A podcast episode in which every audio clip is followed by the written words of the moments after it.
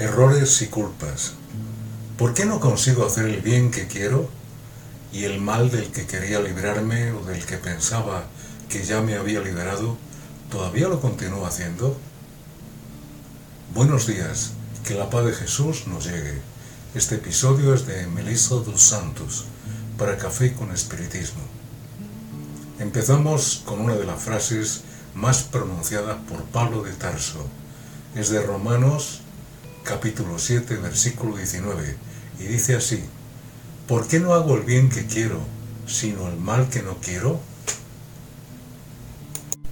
Veamos esta reflexión, tan actual todavía, para hablar sobre errores y culpas.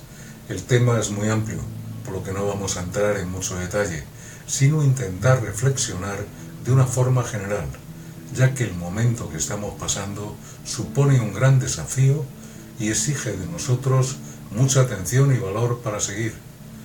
Cuando estamos sintiéndonos muy acorralados, con miedo y tristes, dejamos salir ese lado que no nos gusta y nos hace optar por actitudes erróneas.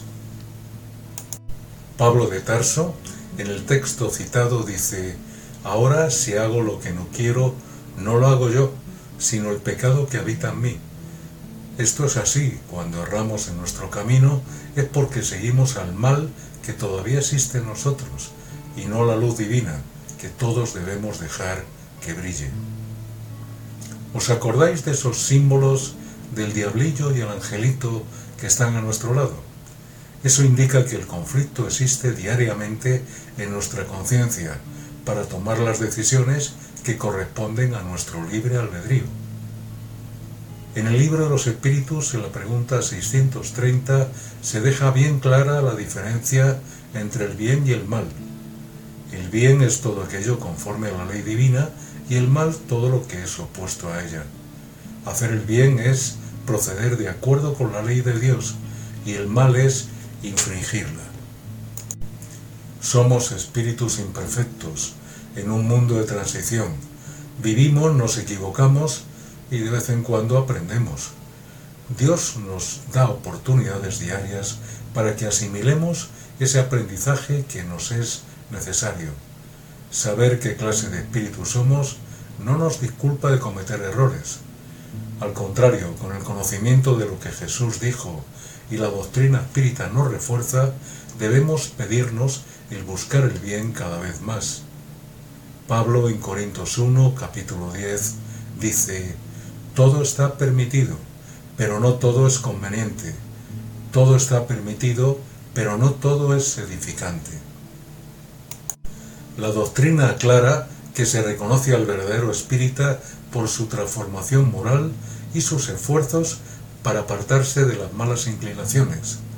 Eso, además de indicarnos nuestra responsabilidad en los actos que cometemos, nos indica que todos tenemos malas tendencias e inclinaciones que nos hacen adoptar actitudes erróneas.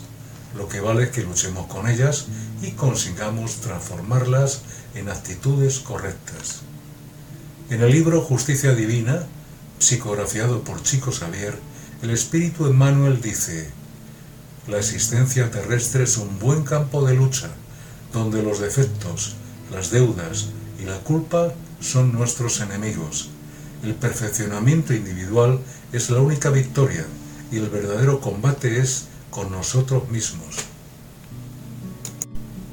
Pablo luchó en ese combate y salió victorioso.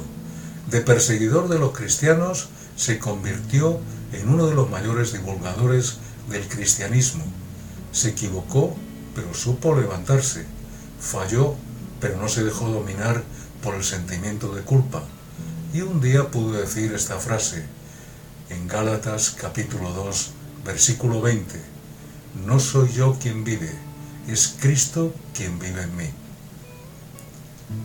Tenemos un largo camino lleno de errores y aciertos, pero si nos esforzamos en el bien y nos levantamos cuando caemos, llegaremos al final con éxito.